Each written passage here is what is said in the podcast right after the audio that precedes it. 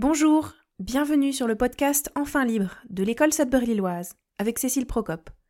Épisode numéro 5.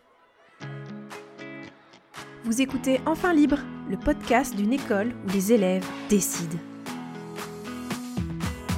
Et si nous faisions confiance aux enfants? Et si les élèves pouvaient décider de leurs activités et faire ce qu'ils aiment?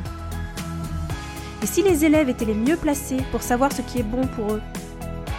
Et si les élèves pouvaient décider des règles de leur école Venez avec nous dans les coulisses d'une école où les élèves décident. Bonjour Au moment où j'enregistre l'épisode, c'est la fin de la quatrième année de l'ESL déjà. C'est bientôt les vacances scolaires. Et euh, plus les années passent et euh, plus on voit les élèves qui grandissent, qui évoluent, qui s'imprègnent de la culture de l'école, qui intègrent les valeurs de l'école dans leur quotidien. Et euh, en cette fin d'année, ben, on a plusieurs élèves qui partent vers d'autres horizons, la fac, le lycée général, le lycée pro, le CAP, ou qui partent pour euh, des déménagements. Actuellement, on a une quarantaine d'inscrits et euh, on a à peu près le même nombre prévu pour l'année prochaine parce qu'on a pas mal de nouvelles inscriptions aussi. Et donc, bah voilà, on est en train de finir l'année tranquillement et on se prépare pour la nouvelle année l'année prochaine. Et euh, bah, à l'occasion de ce cinquième épisode aussi, je voulais remercier toutes les personnes qui ont fait des retours sur les premiers épisodes du podcast. Ça fait vraiment du bien de lire les retours positifs, de voir que ces épisodes, ils vous, sont utiles, qu'ils vous intéressent. Euh, ça encourage à continuer à en faire en fait. Et donc euh, n'hésitez pas, si vous avez des commentaires à faire, bah, vous pouvez les mettre bah, sur les plateformes de podcast aussi, mais vous pouvez nous les faire aussi en message privé ou par mail. et puis aussi si vous avez des questions, ou des sujets que vous aimeriez euh, voir dans les prochains épisodes, vous pouvez toujours nous écrire. Et euh, si vous n'avez pas d'idée, bah, ne vous inquiétez pas, moi j'ai déjà des dizaines de sujets en tête. Alors, pour cet épisode-là, euh, je voulais parler un peu du rôle de l'adulte. Vous l'avez compris, j'imagine, en écoutant les épisodes précédents, que dans une école qui questionne et redéfinit autant de choses qui semblaient évidentes concernant l'école, bah, le rôle de l'adulte, il est aussi, lui, très différent. Et euh, c'est une question qui vient assez rapidement en général quand on discute avec des gens, qu'on présente notre pédagogie. Les gens se demandent mais bah alors euh, l'adulte il sert à rien ou enfin il sert à quoi l'adulte en fait comme ça? Et donc euh, si on reprend la vision par défaut en fait qu'on a du rôle de l'adulte dans une école bah, classique pour le coup, en fait on pense que l'adulte il doit enseigner, il doit diriger, il doit poser le cadre, Si on est dans une vision un peu plus alternative de l'école, on pense que l'adulte, il devrait susciter la curiosité chez les enfants et les adolescents. L'adulte, il devrait être proactif dans les apprentissages de l'enfant, il devrait solliciter, suggérer, proposer, guider, coordonner l'offre éducative en fait pour les élèves. En gros, il devrait bah fixer des objectifs et tracer un chemin d'apprentissage pour l'élève. Et donc, à contrario, si comme euh, à l'ESL, les adultes s'impliquent moins proactivement dans le processus d'apprentissage des enfants, en fait, on craint que l'enfant serait carencé d'une manière ou d'une autre, qu'il lui manquerait peut-être un apport essentiel dans les connaissances ou euh, dans euh, quelle direction prendre. Et on pourrait imaginer que l'enfant il serait délaissé, négligé, livré à lui-même, quoi, presque abandonné. Mais en fait, cette manière de voir les choses, ça sous-entend qu'on voit les enfants comme un peu insuffisamment curieux ou insuffisamment capables de se poser des objectifs ou insuffisamment capables euh, d'initiative ou de jugement. Et finalement, ça revient à avoir une vision assez passive des enfants, donc euh, voilà, qu'ils ont une posture plus passive et que l'adulte devrait donc insuffler ce côté actif. Et donc c'est l'adulte qui a le côté actif et l'enfant qui a le côté plutôt suiveur dans cette vision des choses. On voit en fait l'enfant comme un être qui doit être guidé vers un objectif que les adultes vont fixer pour lui. Et en gros, c'est ce qui se passe hein, dans une école à pédagogie classique. L'adulte, il va poser cet objectif et il va fournir la quasi-totalité du contenu.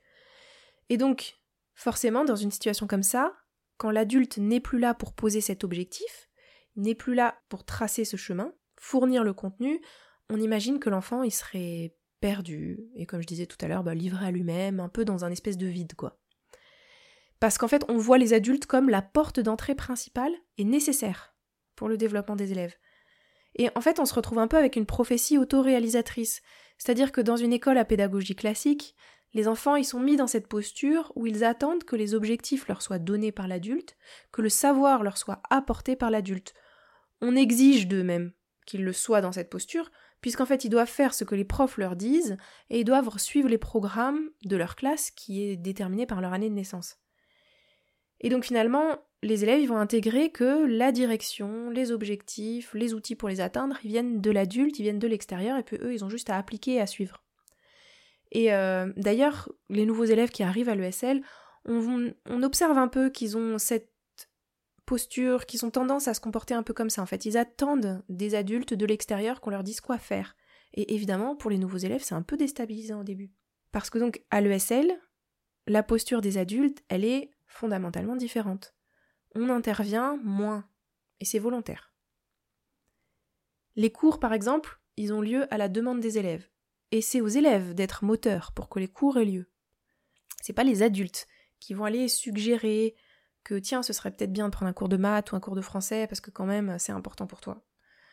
On suggère pas aux élèves quelles sont les activités qui seraient meilleures pour eux ou quels apprentissages seraient bons pour eux. On n'organise pas d'ateliers réguliers. On n'impose pas de méthode particulière et c'est vraiment voilà les élèves qui décident de comment ils occupent leur journée.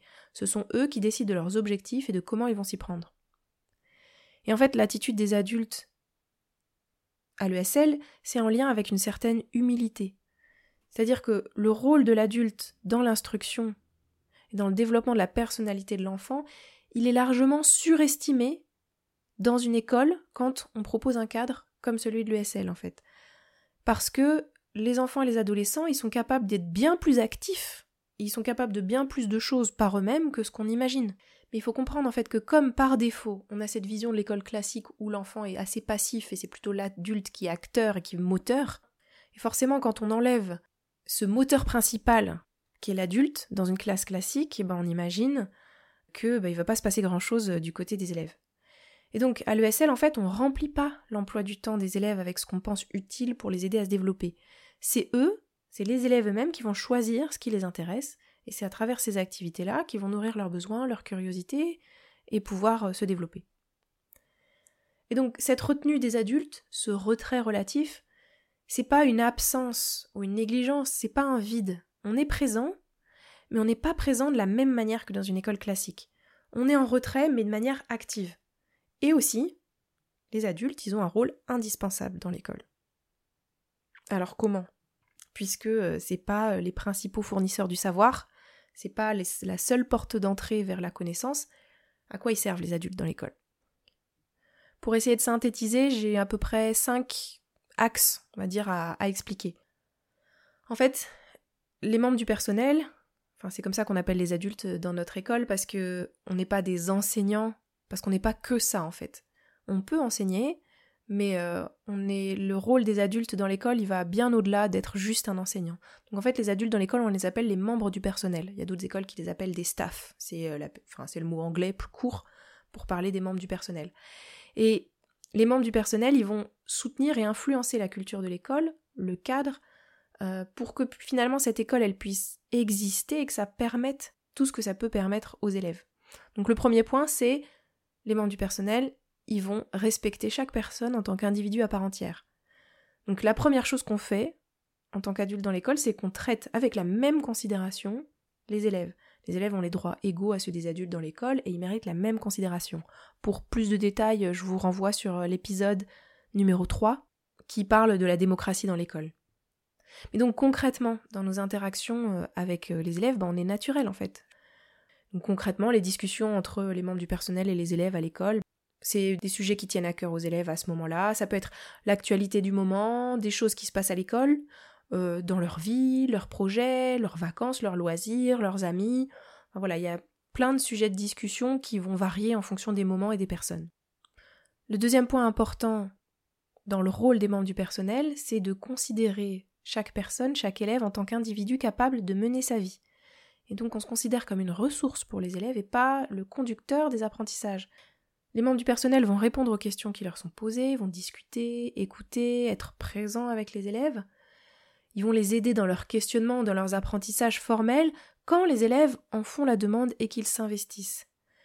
Et soutenir cette culture de l'autonomie finalement, de la capacité à mener sa vie, ça se traduit aussi par euh, que les adultes à l'école, ils vont souvent laisser les élèves chercher et trouver les solutions par eux-mêmes. On va pas supposer que l'enfant n'est pas capable pour intervenir et, venir l'aider. On va d'abord supposer qu'il est capable, et si vraiment on voit que c'est nécessaire, bien sûr qu'on va aller l'aider. Parce que justement, ce retrait actif va permettre le développement de l'autonomie et la capacité de décider par eux-mêmes ce qu'ils vont faire, leurs objectifs et comment ils vont s'y prendre. Ça va être un rôle en fait de soutien pour soutenir les motivations des élèves, mais pas comme on l'entend en général, c'est-à-dire qu'on va pas être là à motiver les élèves, euh, on va être là dans l'écoute et euh, dans le soutien si c'est demandé. Ou dans la discussion, ah bah tiens, tu veux faire ça, ah oui, et comment tu comptes t'y prendre? Ah ouais, peut-être tu pourrais faire ça. Ah tiens, et tu veux faire ça? Bah j'ai telle ressource. Euh, tu pourrais peut-être aller voir là-bas si c'est sur tel sujet. Voilà, on va faire des suggestions évidemment, si on en a. Puis parfois, bah, quand les élèves viennent nous en parler, on en discute, on donne notre avis. Mais on va pas s'immiscer en fait dans leur projet si c'est pas demandé. Le troisième point, c'est le soutien du cadre démocratique, du cadre collectif. Euh, on participe activement et proactivement bah, aux valeurs démocratiques de l'école, au soutien des institutions de l'école, du conseil d'école, du comité de justice. Aussi, on défend nos convictions bah, concernant le respect.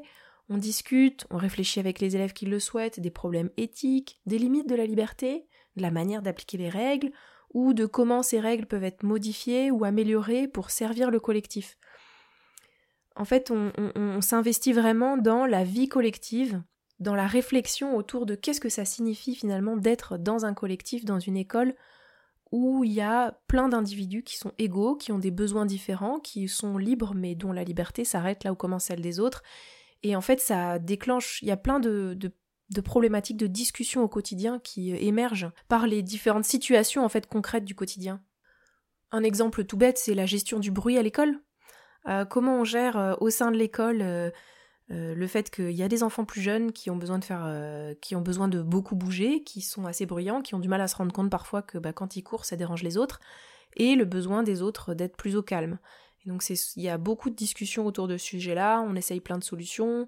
Il y a la discussion, il y a l'aménagement du local, il y a les règles différenciées en fonction des zones de l'école, il y a les plaintes à déposer, euh, voilà, il y a tellement de facteurs qui entrent en compte en fait dans cette gestion euh, de justement la liberté des uns qui va euh, un petit peu dépasser celle des autres et comment on trouve quels sont les compromis qu'on va trouver pour que ce soit possible de coexister dans cette école avec des personnes différentes avec des besoins différents.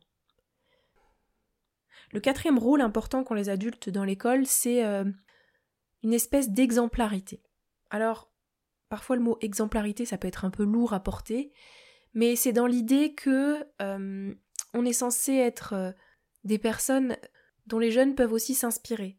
Les membres du personnel à l'école se doivent d'être respectueux, cordiaux, d'être à l'écoute, de pouvoir par exemple savoir gérer un conflit de manière constructive, d'être euh, engagés dans leur travail au sein de l'école, de montrer aussi ce que c'est un adulte qui travaille, euh, parce que ben voilà, on travaille au quotidien dans l'école, c'est-à-dire que les adultes ils sont pas dans une pièce séparée.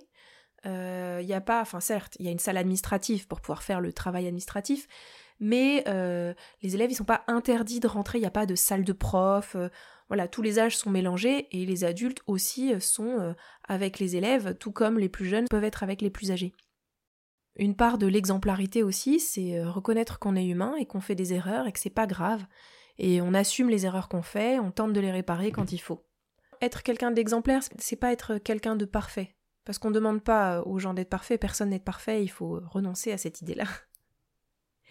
Un dernier point euh, concernant le rôle des membres du personnel à l'école, c'est aussi bah, tout simplement de réaliser toutes les tâches euh, qui sont nécessaires à l'existence même de l'école. Donc toutes les tâches administratives, la communication, euh, la communication avec les autorités, le maintien en bon état du local, euh, évidemment, euh, tout ce qui est obligation de sécurité.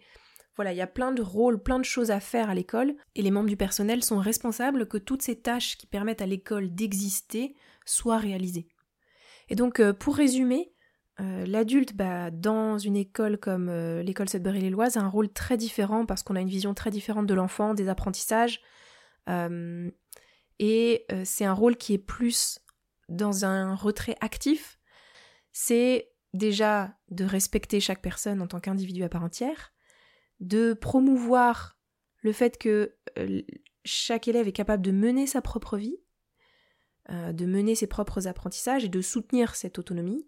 Euh, c'est aussi soutenir le cadre démocratique, l'esprit de qu'est-ce que c'est vivre en démocratie. C'est d'avoir une certaine exemplarité et puis aussi de faire les tâches qui font tourner l'école, les tâches quotidiennes qui permettent concrètement à l'école d'exister. Et donc c'est le dernier épisode de cette année scolaire. Et en ce moment, je suis en train d'interviewer quelques élèves euh, de l'école, surtout ceux qui sont en train de partir, pour un peu euh, savoir euh, bah, qu'est-ce qu'ils ont pensé de leur scolarité à l'école et quels sont leurs projets.